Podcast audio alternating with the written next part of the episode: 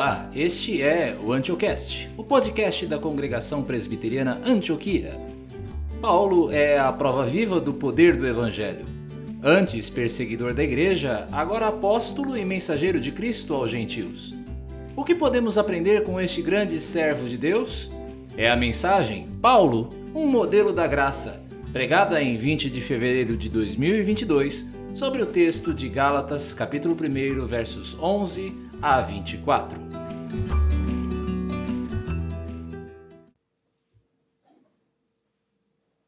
Abram comigo, por favor, a escritura na carta de Paulo aos Gálatas, capítulo 1, versos 11 a 24. Esse é o momento em que o Senhor quer falar com você. Esteja atento. Abra bem os seus ouvidos, ore para que o Senhor fale ao seu coração, enquanto nós desvendamos à luz desse texto de Gálatas o poder transformador do Evangelho. Carta de Paulo aos Gálatas, capítulo 1, versos 11 a 24. Mas informa vocês, irmãos, que o Evangelho por mim anunciado não é mensagem humana porque eu não o recebi de ser humano algum, nem me foi ensinado, mas eu o recebi, mediante revelação de Jesus Cristo. Porque vocês ouviram qual foi no passado o meu modo de agir no judaísmo, como de forma violenta eu perseguia a igreja de Deus e procurava destruí-la. E na minha nação, quanto ao judaísmo, levava vantagem sobre muitos da minha idade, sendo extremamente zeloso das tradições dos meus pais.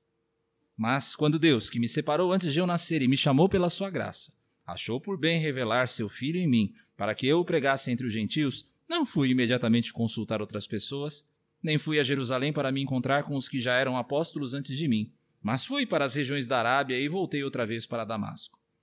Passados três anos, fui a Jerusalém para me encontrar com Cefas e fiquei quinze dias com ele. E não vi outros dos apóstolos a não ser Tiago, irmão do Senhor. Ora, a respeito do que estou escrevendo a vocês, afirmo diante de Deus que não estou mentindo.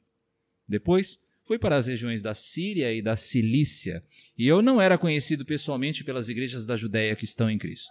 Ouviam somente dizer: aquele que antes nos perseguia, agora prega a fé que no passado procurava destruir. E glorificavam a Deus a meu respeito. Meus irmãos, o que é o Evangelho? O que é o Evangelho? Não se anime a responder tão rápido. Eu imagino, quero imaginar que você tem já a resposta na ponta da língua. Você sabe citar as verdades essenciais, o fato de que nós pecamos e que Jesus morreu e ressuscitou para saldar a nossa dívida com Deus. Você sabe também que todo o que crer e se arrepender dos seus pecados será salvo. Você consegue articular o que é necessário. Eu me alegro com isso. O que nós muitas vezes não conseguimos é lembrar que o Evangelho não é apenas uma verdade a ser intelectualmente aprendida. Não é uma lição que um professor possa apenas apresentar em uma classe de primeiros passos, uma classe de catecúmenos. O mesmo Paulo que escreve aos Gálatas também escreveu aos Romanos dizendo que o evangelho é o poder de Deus para a salvação de todo aquele que crê. Poder. Poder para transformar pecadores poder para avivar a igreja, para fazer crentes progredirem em sua fé. Poder. Todd Wilson, pastor americano, escreveu em seu comentário sobre as cartas aos Gálatas. Às vezes nós domesticamos o evangelho e nós esquecemos que ele próprio é o poder de Deus. O evangelho não é uma ilustração de flanelógrafo para encantar as crianças. É o poder de Deus para transformar a vida até dos criminosos mais empedernidos. O Evangelho não é uma mera fórmula de como somos salvos. É o poder divino que realmente traz nossa salvação do início ao fim. O Evangelho não é simplesmente uma mensagem sobre como se acertar com Deus. É a própria presença do próprio Jesus Cristo que nos permite estar bem com Deus e viver corretamente diante de Deus. O Evangelho não é uma história curiosa sobre quem Jesus era e o que ele fez é uma declaração sobre quem Jesus é, mesmo agora.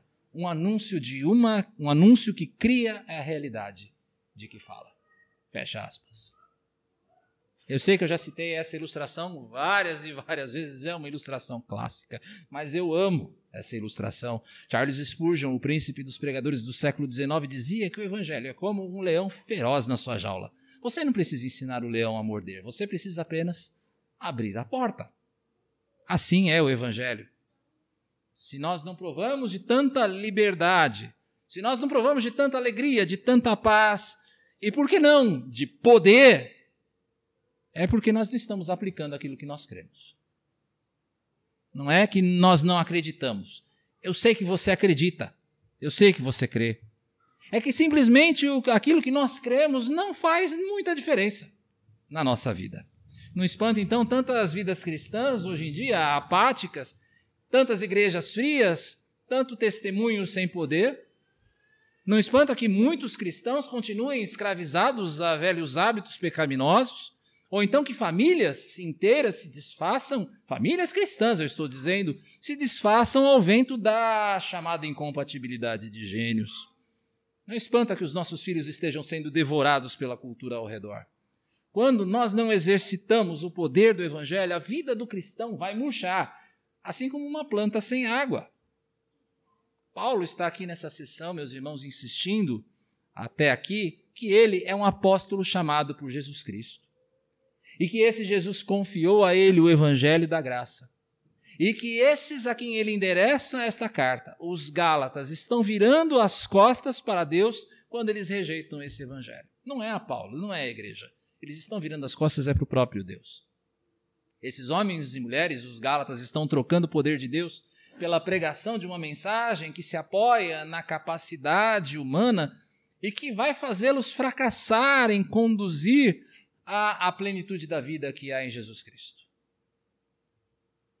Daqui por diante, então, Paulo vai passar a defender aquilo que ele prega. Até aqui, Paulo apresentou o seu argumento, ele vai passar, então, a fazer uma defesa do que ele prega. E de modo mais específico, até o verso 14 do capítulo 2, Paulo vai mostrar que o poder do evangelho em transformar um pecador a partir da sua própria experiência.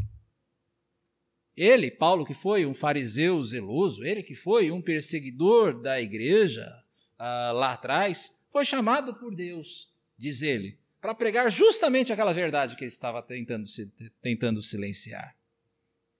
O que é que a vida de Paulo nos ensina acerca do Evangelho? O que a vida de Paulo nos ensina acerca do Evangelho?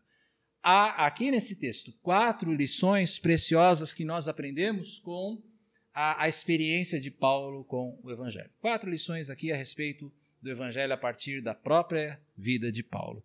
A primeira lição que nós aprendemos aqui de Paulo é que obras não podem comprar o favor de Deus.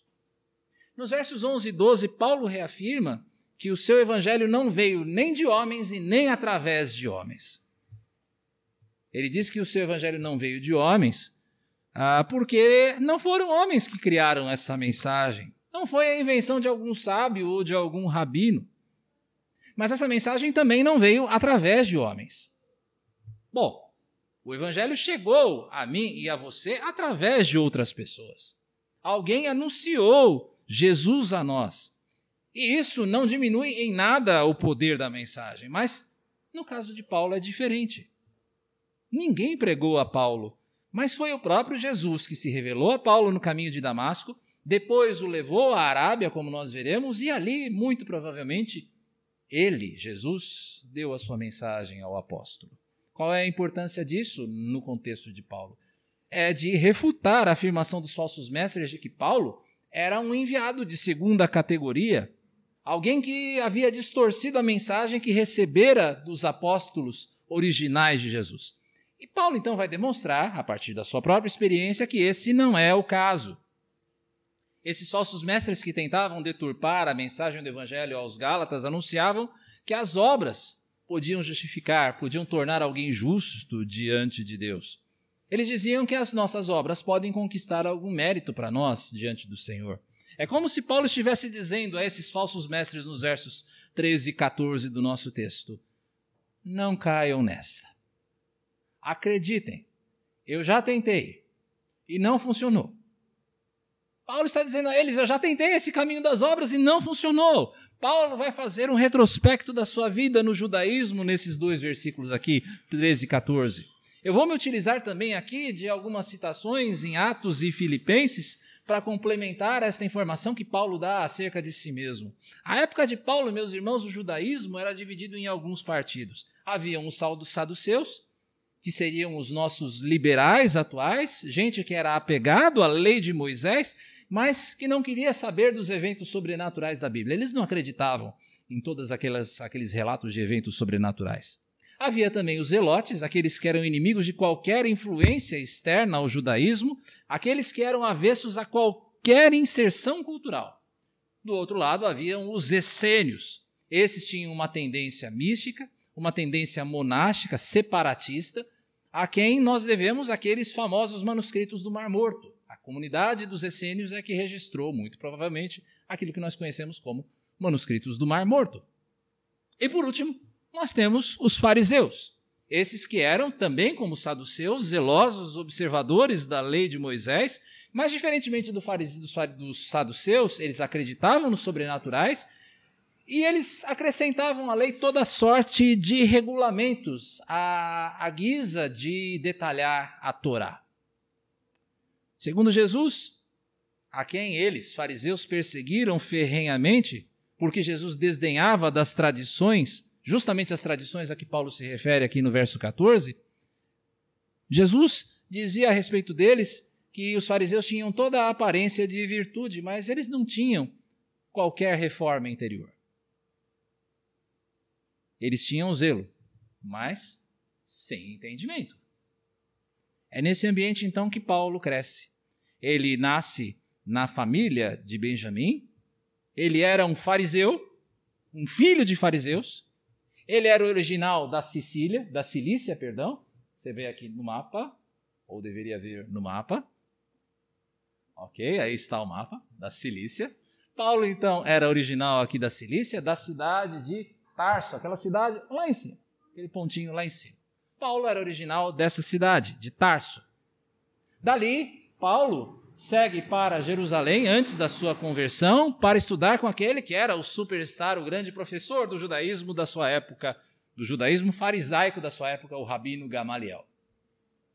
Ele mesmo, Paulo, se tornou um destaque entre os fariseus da sua época, ao ponto dele dizer de si mesmo que ele era irrepreensível se colocar do lado a lado com seus pais. Se nós estivéssemos numa classe aqui de pré-escola, Paulo certamente era aquele que ganhava a estrelinha toda vez que o professor fazia uma pergunta. A, a primeira vez que nós nos encontramos com Paulo é no apedrejamento de Estevão, e ele aprovando tudo aquilo que era feito ali. E esse começo, esse primeiro apedrejamento foi apenas o início de uma carreira de violência, de perseguição, em que ele ia massacrando aqueles que eram os do caminho, chamados os do caminho, era o nome que os cristãos recebiam à, época de Paulo, certamente com base em João 14, verso 6. E Paulo, perseguindo a igreja de Cristo, procurando destruir a igreja de Cristo, acreditava que estava agradando a Deus. Sublinhe, agradando a Deus. Ele acreditava que ele estava agradando a Deus, perseguindo a igreja. O passado de Paulo, meus irmãos, é para nós um modelo de que obras não podem comprar o favor de Deus. Você pode repetir comigo? Obras não podem comprar o favor de Deus. Ele mesmo, Paulo, analisando seu retrospecto em Filipenses, depois de pensar na sua carreira irrepreensível no judaísmo, ele chega à seguinte conclusão: Mas o que para mim era lucro, isto considerei perda por causa de Cristo. O termo perda nesse versículo aqui é bem suavizado para o português.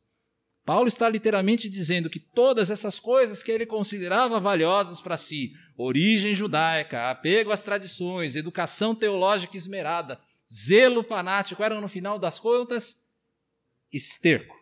Alguém soprou aí. Esterco, refugo, era alguma coisa sem valor. Porque eu posso me sentir bem, meus irmãos, ao realizar uma boa obra. É verdade, a gente se sente bem quando a gente faz uma coisa boa. Mas ao mesmo tempo, as boas obras são ineficazes para resolver o nosso real problema, a nossa culpa com Deus. Porque as nossas más ações, meus irmãos, não são a raiz do problema. Não adianta você mudar uma má ação. Nós somos condenados aos olhos de Deus não apenas porque nós cometemos pecado, mas principalmente porque nós somos pecadores. O problema é a raiz. O pecado é apenas o fruto de uma raiz adoecida pela rebelião. As boas obras que você faz podem aplacar a sua consciência. Você pode até se sentir bem, mas eles jamais vão satisfazer a justiça de Deus. Como é então que nós, eu e você, podemos satisfazer essa justiça? Paulo vai responder na sua carta aos Romanos, capítulo 8: Porque aquilo que a lei não podia fazer, ou seja, as boas obras, por causa da fraqueza da carne, isso Deus fez, enviando o seu próprio filho em semelhança de carne pecaminosa é Cristo quem satisfaz a justiça de Deus. Não é o próprio Paulo. Não é o zelo de Paulo. O que o apóstolo está dizendo para mim e para você é que educação teológica, filiação denominacional, você haver nascido em uma família crente, você praticar obras de caridade, você obedecer uma lista de regras humanas, nada disso é capaz de fazer você se aproximar um milímetro sequer de Deus.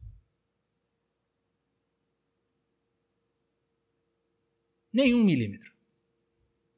É somente a apropriação do sacrifício de Jesus, pela fé, que nos faz justos diante de Deus. Como escreveu o puritano Robert Trail, se um homem confia em sua própria justiça, ele rejeita a de Cristo. Se ele confia na justiça de Cristo, ele rejeitará a sua própria. Você entende? Não existe um meio caminho aqui entre abraçar o Evangelho e procurar o favor de Deus por meio de obras. Uma opção vai destruir a outra, fatalmente. Fatalmente. Mas quando nós abraçamos a Cristo pela fé, é então, é então, nós vamos provar do poder libertador do Evangelho. Nós somos libertos da culpa diante de Deus. Nós somos libertos da escravidão de uma performance impecável. Nós somos libertos de crucificar os outros pelos seus maus feitos porque nós sabemos que é somente Jesus quem pode fazê-los justos. E isso pela sua livre e graça, livre graça e misericórdia. E não é porque o outro adotou uma moral perfeita, não. A gente é liberto. E é para esse ponto que Paulo se dirige. A segunda lição que nós aprendemos com o exemplo de Paulo é que Deus é quem toma a iniciativa. Primeiro, obras não podem nos, nos adquirir a justiça de Deus. Segundo, Deus é quem toma a iniciativa. Agora, nos versos 15 e 17, Paulo vai mostrar de que modo ele veio a ser justificado pela fé. Se obras não podem justificar, o que é que pode? Sem a intervenção humana. O primeiro argumento é o de que ele, Paulo, foi chamado tanto para a salvação quanto para o apostolado antes do seu nascimento. Nós estamos aqui, meus irmãos, diante da doutrina polêmica da predestinação. Doutrina pela qual o Senhor escolhe alguns para a salvação e outros para a perdição, até mesmo antes até mesmo da criação. Antes de criar todas as coisas, Deus já tinha o destino de cada um de nós marcado. Se íamos ser salvos ou se iríamos nos perder. Não é o objetivo aqui de Paulo nem o nosso objetivo nós nos aproximarmos, nós nos aprofundarmos nesse estudo aqui, mas eu me coloco à disposição de vocês, seja você que está assistindo aí de casa, nos comentários, você quiser fazer pergunta, ou vocês que estão aqui após o culto, de perguntar a respeito desse assunto. Tá? Mas não é esse o nosso objetivo aqui, falarmos de predestinação. O ponto do apóstolo aqui é que o seu chamamento é uma iniciativa de Deus. Deus o chamou ainda no ventre materno. É esse o texto literal do verso 15. E se esse chamado se deu antes de Paulo nascer, então esse chamado não está vinculado às obras de Paulo. Paulo vai aplicar a si mesmo aqui em Gálatas aquilo que ele escreve acerca de Esaú e Jacó no capítulo 9 de Romanos. Diz ele: é, e isto não aconteceu somente com ela, mas também com Rebeca, ao conceber de um só de Isaac, o nosso pai. E os gêmeos ainda não eram nascidos, nem tinham feito bem ou mal para que o propósito de Deus quanto à eleição prevalecesse. Não por obras, mas por aquele que chama. Repare bem, não por obras, mas por aquele que chama. É Deus quem toma a iniciativa de nos chamar. O segundo argumento que Paulo traz aqui nesses versículos é de que Deus toma a iniciativa em se revelar. Se você lembra a história de Paulo, fica bem claro aquilo que ele quer dizer. Paulo não estava buscando a Jesus quando ele, encontrou, quando ele o encontrou no caminho de Damasco. Paulo estava ali para perseguir a igreja, para destruir a igreja de Cristo. É o Senhor quem vem a Paulo, quem o surpreende com o milagre da ressurreição, quem o faz cair do cavalo e o transforma de um perseguidor em um pregador da graça. Deve ser assim, meus irmãos. Porque eu e você somos cegos pela queda. Nós somos endurecidos pelo pecado. Nós somos iludidos pela idolatria do nosso coração. Abraão era de uma família idólatra antes que o Senhor viesse em sua direção. Moisés o conhecia apenas como mais via falar. Mas o Senhor veio a eles, a Abraão, a Moisés, a Jó, em poder. O Senhor deu a eles uma lei, o Senhor os libertou do cativeiro. O Senhor enviou a eles profetas, até que um dia, na plenitude dos tempos, Deus enviou a ele o seu filho Jesus, o Emanuel, Deus conosco. Como escreveu o pensador cristão Peter Crift, Deus sempre toma a iniciativa desde o ato da criação. O exemplo supremo é a encarnação, o exemplo supremo de levar a sério a história e o tempo e o mundo criado. Em vez do Deus oriental passivo, recebendo a busca do homem, os esforços espirituais do homem, Jesus é ele próprio Deus, é ele próprio o Deus ocidental. Essa palavra é ótima. Invadindo fisicamente o mundo do homem. É esse mesmo Jesus quem dá graças ao Pai por ocultar a sua revelação aos poderosos deste mundo e abrir os olhos aos pequeninos. É esse mesmo Jesus que invade o mundo dos homens, que diz a Pedro, diante de uma confissão surpreendente de fé, que Pedro era bem-aventurado, não por falar o que falou, mas porque ele não, por, não se pode discernir que Jesus é o Filho de Deus, a menos que o Espírito revele. Pedro, você é bem-aventurado porque o Espírito revelou isso a você. O Espírito não revela isso para todo mundo, não. É esse mesmo Jesus que disse que ninguém pode vir a Ele se o Pai não o trouxer. Deus revela, se revela a quem quer. Meus irmãos, esse é o poder iluminador do Evangelho. É o poder que rompe com as trevas da nossa ignorância. É o poder que enche a nossa vida de significado, que enche a sua vida de propósito. É esse o poder iluminador que nos faz ver a vida, que faz ver a Deus, que faz ver a nós mesmos, que faz ver o nosso próximo como eles realmente são. Despidos de todas as ilusões, tirando todo o entulho da tradição humana. Mas quando nós somos desprovidos do Evangelho, quando o Evangelho não está presente, então nós somos lançados mais uma vez nas trevas da ignorância. O terceiro argumento de Paulo aqui é que é Deus quem nos comissiona e nos capacita. Verso 16. Paulo recebeu uma comissão para pregar aos gentios, os não-judeus. Do mesmo modo que Pedro e Tiago foram chamados a testemunhar aos judeus. A comissão de Paulo, meus irmãos, o chamado de Paulo não veio dos outros apóstolos. O chamado de Paulo veio do próprio Jesus. E agradou a Jesus capacitá-lo, muito provavelmente nos três anos que ele esteve na Arábia, como nós já dissemos. É claro, quando se trata de mim e de você, esse chamado não é imediato como o de Paulo. Para nenhum de nós aqui, Jesus apareceu, abriu os céus e trouxe uma mensagem dando-nos uma comissão. Eu creio que a nossa denominação, a Igreja Presbiteriana do Brasil, colocou muito bem essa questão no seu manual de vocação, que é o documento básico de qualquer candidato ao ministério na nossa denominação. Esse manual fala que nós temos uma vocação interna, um testemunho do Espírito que nos direciona em uma determinada direção. Mas que também existe um testemunho da igreja. E esse testemunho da igreja é que reconhece o nosso chamamento. Amém, meus irmãos. Não há qualquer diminuição, como nós já dissemos aqui, do poder do Evangelho, apenas porque o Evangelho foi pregado a nós e foi ensinado por um pastor mestre ou por uma testemunha qualquer. O evangelho não é diminuído por causa disso. Por quê? Porque o poder transformador do evangelho está na mensagem, não no mensageiro. Cada um de nós, meus irmãos, a palavra diz assim em Efésios 4, recebeu dons para o serviço. Cada um de nós recebeu uma capacitação do alto para nós colaborarmos com o crescimento do reino.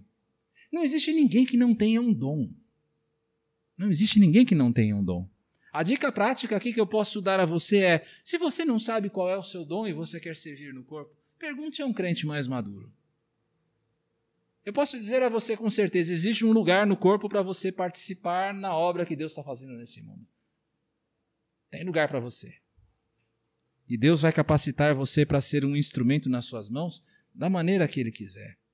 Mas a ideia de capacitação aqui vai além dos dons. É capacitação também para você viver de maneira santa. Não apenas por causa da convicção de que nós somos novas criaturas e a gente tem que agir como tal, mas também Deus nos dá força para nós resistirmos no momento da tentação. Deus nos dá vigor quando nós estamos desanimados. Deus nos dá sabedoria quando nós não sabemos como agir. Deus nos promete todas essas bênçãos. Deus promete essas bênçãos a você, meu irmão e minha irmã. E você pode acessá-las através do poder da oração. E a oração é uma dádiva do Evangelho, porque você jamais seria ouvido por Deus se Jesus não estivesse aberto o nosso acesso ao Pai. Você precisa de poder para viver, poder para resistir ao pecado, poder para animar-se, ânimo, consolação, direção. Peça a instrução ao Pai. Peça ao Pai e Deus o dará, como diz Tiago em sua carta. Tudo isso para lembrar a você de que Deus é quem toma a iniciativa. Pode repetir comigo? Deus é quem toma a iniciativa. Mas ainda que a fé de Paulo seja uma obra iniciativa da iniciativa divina, Paulo não está só. Você já conhece as redes sociais da Antioquia? Em nossos canais você encontra mensagens, reflexões bíblicas e se mantém informado de tudo o que acontece em nossa congregação. Confira, os links estão na descrição deste episódio. Agora, o restante da mensagem de hoje.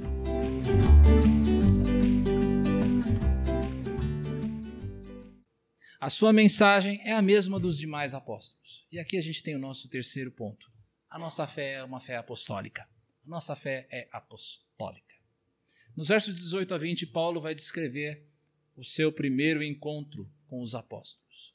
Paulo destaca este ponto mais uma vez para mostrar que ele não era um enviado da igreja de Jerusalém, mas que o seu chamado provinha exclusivamente de Deus. Paulo, depois da sua conversão, vai permanecer três anos na Arábia. É bem provável que aquilo que nós, que aqui é chamado de Arábia, não seja aquilo que nós chamamos de Arábia, mas que Paulo tenha ido para uma região chamada Nabateia, onde fica hoje a famosa cidade de Petra. Uh, o, que, o que se crê, e nós temos afirmado nessa série, é que provavelmente este foi o tempo em que Jesus deu o evangelho a Paulo e levou Paulo a rever as suas concepções a respeito da fé, da lei e de todo o Antigo Testamento. Nós não sabemos como é que se deu essa transmissão a Paulo enquanto ele esteve ali, mas essa é a hipótese mais aceita acerca do treinamento do apóstolo. Coincidentemente, esse é o mesmo tempo que Jesus passou com os demais apóstolos três anos. O que aponta, mais uma vez, a igualdade de Paulo com os doze em relação à sua preparação. Igualdade. Esse é um termo importante aqui. Depois, Paulo vai a Damasco, ali ele começa a pregar o evangelho, até que os judeus dali ameaçam matá-lo. Tudo isso está descrito no capítulo 9 de Atos. Paulo então aproveita a ocasião e ele vai a Jerusalém, onde ele se encontra com Pedro e com Tiago. Esse Tiago, meus irmãos, que é apresentado aqui para nós, ah, não é um dos doze do grupo original. Não é o Tiago, irmão de João. Não é o Tiago Alfeu, mas é o Tiago, irmão do Senhor Jesus segundo a carne, aquele que era filho de Maria e José. Algo, né, essa existência desse Tiago nega a doutrina católica do, da, da virgindade perpétua de Maria. Maria e José tiveram filhos, como qualquer casal depois do nascimento de Jesus. Tiago não creu na mensagem do seu irmão até depois da ressurreição. E depois da ressurreição, então, ele se torna um homem muito piedoso e no líder da igreja judaica dos primeiros dias. Paulo, Tiago era esse líder desta igreja dos judeus. Bom, mas o que nos importa aqui é saber o que é que Paulo foi fazer ali. Por que, que Paulo vai se encontrar com esses homens? Paulo estava convicto da sua vocação. Ele não foi buscar uma autenticação da parte dos apóstolos. Paulo estava convicto que a sua mensagem era verdadeira. Então ele não foi ali para fazer um seminário, não foi ali para um congresso. O que é que leva Paulo a Jerusalém? A resposta é dar testemunho a toda a igreja de que a graça de Deus havia também sido derramada aos gentios.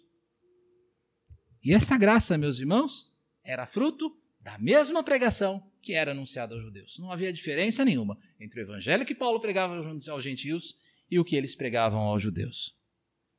O que Paulo está querendo dizer aos Gálatas é que o seu evangelho é o mesmo dos apóstolos. Que não há um outro evangelho que seja digno de fé que não aquele que os homens escolhidos e enviados por Jesus pregavam. Não há outro evangelho. E isso é importantíssimo para nós, meus irmãos, para mim e para você, como um teste de aferição da nossa fé, de verificação se a nossa fé é verdadeira. Tal qual existe um instituto em Paris que guarda o quilograma padrão, a partir do qual todos os quilogramas que você tem nesse mundo são aferidos, a fé dos apóstolos é o nosso padrão. Qualquer ensino, qualquer prática que se desvincule desta fé dos apóstolos deve ser desconsiderada, como Paulo diz na sessão anterior. Deve ser um anátema, deve ser algo que colocado de lado para a destruição, como nós falamos na semana passada. Meus irmãos, o que, é que isso tem a ver conosco? O que é que deve ser colocado como um anátema para nós? Isso inclui o falso evangelho da prosperidade, que nega, que nega o sofrimento neste mundo. Isso inclui o falso evangelho da justiça própria, que afirma a necessidade de você observar usos e costumes, ou então a observância de um código moral que te torne apto à salvação. Isso inclui aqui o falso evangelho social, que diz que Jesus veio ao mundo para salvar o homem da pobreza e da injustiça desse mundo. O genuíno evangelho de Cristo é aquele que os apóstolos legaram a nós, a mesma mensagem de que Jesus veio ao mundo para salvar pecadores, como eu ou você. Essa é a mensagem do genuíno evangelho, a nossa fé apostólica. Este, meu irmão, é o poder da certeza que há no evangelho, de que nós estamos depositando a nossa fé não numa mera especulação filosófica e ideológica, em ondas que vão e vêm ao sabor dos ventos, mas na rocha firme da verdade que foi anunciada por Cristo e que chegou até nós através dos seus apóstolos. Esse também é o poder que mantém a igreja unida. Não há união, meus irmãos, senão na verdade. Como nós dissemos na semana passada, nós rejeitamos veementemente qualquer proposta de pluralismo relativista, qualquer proposta que flexibiliza a verdade em favor da, da harmonia. A gente pode negociar as formas, a gente pode negociar os métodos, mas os fundamentos da fé jamais. Igrejas cristãs podem adotar as mais diversas confissões. Westminster, Heidelberg, Confissão Batista de New Hampshire, a Helvética dos Reformados Suíços. Mas se qualquer uma dessas confissões afrontar os princípios elementares, aqueles que estão elencados no Credo dos Apóstolos, então nós estamos diante da, de um cisma necessário aí é necessário dividir. Aí é necessário nós dizermos: nós não somos eles. Porque nós, meus irmãos, nós cremos, a nossa fé é apostólica. Você pode repetir? A nossa fé é apostólica. Agora, o último ponto que eu quero discorrer brevemente, por ser um refrão dessa carta e que traz a última lição que nós retiramos desse relato biográfico de Paulo. O propósito é a glória de Deus. Essa é a última lição. Dos versos 21 a 24. Paulo nos fala do seu relacionamento com as igrejas da Judéia. Mais uma vez, para demonstrar que a sua autoridade não vinha da comissão de qualquer igreja. Não foi qualquer igreja que o comissionou. Após seus encontros, seu encontro com os apóstolos, Paulo então parte para sua terra natal, a Cilícia. Ali ele prega por um período até que Barnabé vai buscá-lo para o serviço da célebre igreja de Antioquia. Antioquia também tinha o seu Paulo. Né? Ele não passou por qualquer igreja ah, na Judéia. Antes, essas igrejas da Judéia apenas ouviam falar de uma história impressionante. Aquele que era o perseguidor é um apóstolo agora da fé. Que testemunho pode ser mais poderoso quanto ao Evangelho, meus irmãos, do que as vidas que foram transformadas por ele? Que testemunho pode ser mais poderoso do que vidas transformadas? Vejamos algumas delas. Mateus 5,16. Assim brilhe também a luz de vocês diante dos outros, para que vejam as boas obras que vocês fazem e glorifiquem o Pai de vocês que está nos céus. O que, que Jesus está dizendo aqui? Esses que eram outrora malfeitores foram transformados pela graça e agora fazem boas obras. E fazem boas obras não é para obter o favor de Deus, mas porque já o obtiveram. É testemunho perante homens que conheceram, homens covardes e ignorantes, mas agora falam com sabedoria e ousadia.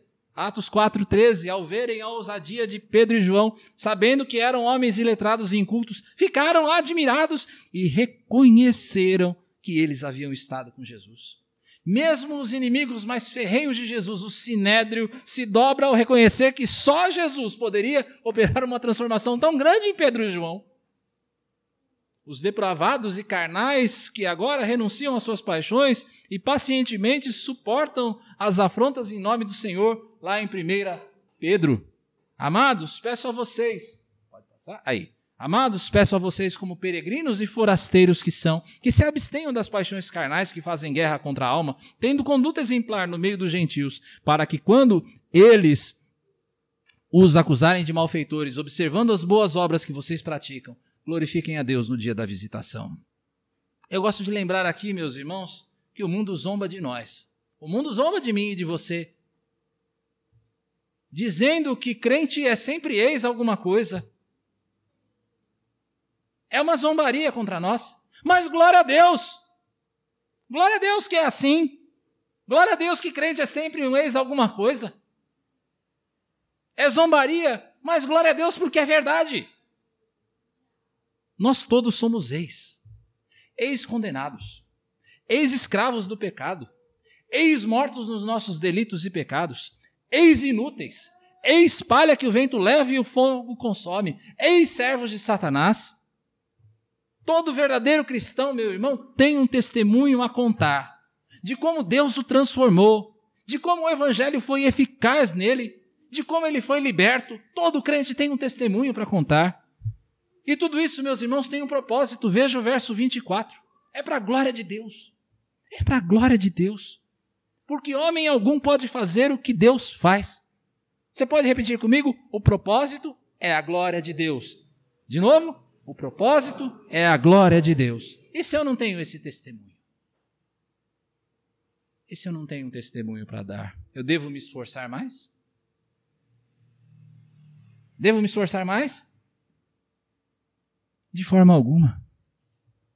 Se você tivesse um testemunho por esforço próprio, a glória seria sua, não de Deus. A chave é você buscar o poder transformador do Evangelho. É você reavaliar as suas convicções.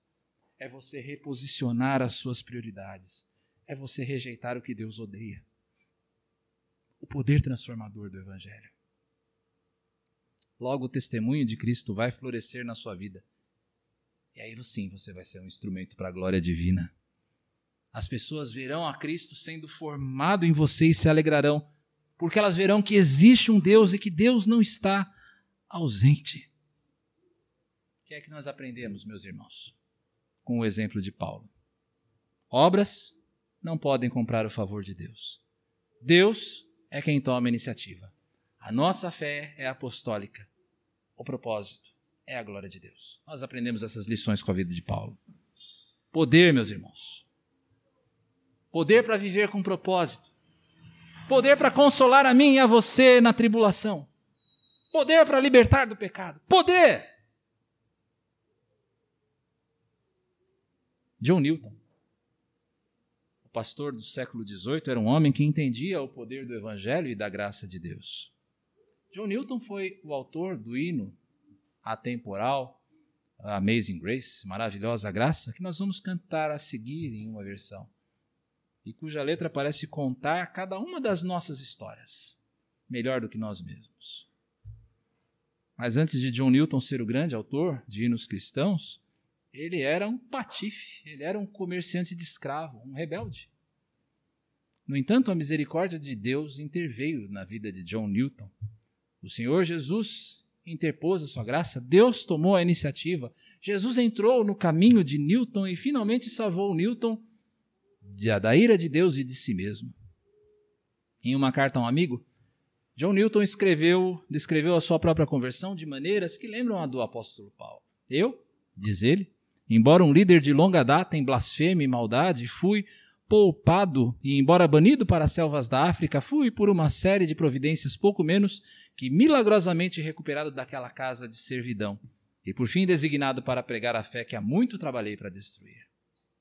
Pouco antes da sua morte, Newton compôs o seu próprio epitáfio, suas últimas palavras.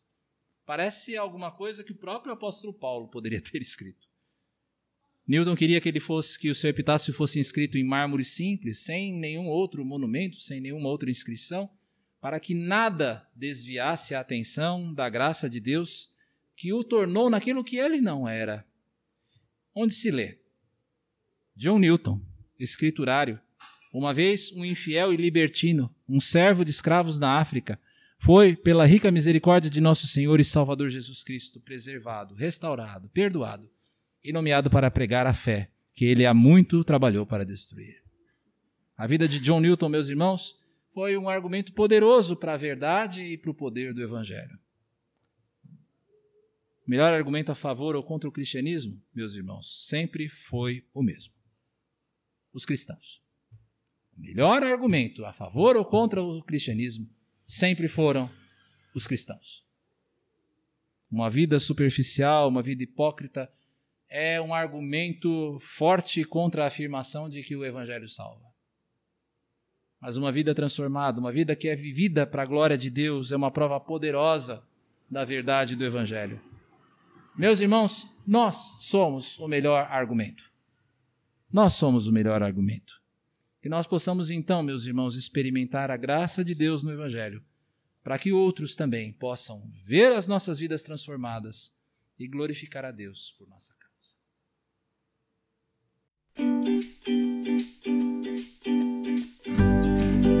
Obrigado por ouvir esta mensagem. Se você foi abençoado pelo que ouviu, compartilhe este episódio com os seus amigos. Assim, outras famílias poderão se beneficiar destes ensinos da Palavra de Deus. Venha também nos visitar. Estamos no bairro de Santana, na rua Marechal Hermes da Fonseca 583, em São Paulo, capital. Nossas celebrações acontecem todos os domingos às 17h45. Antioquia, família de Cristo para abençoar a sua família.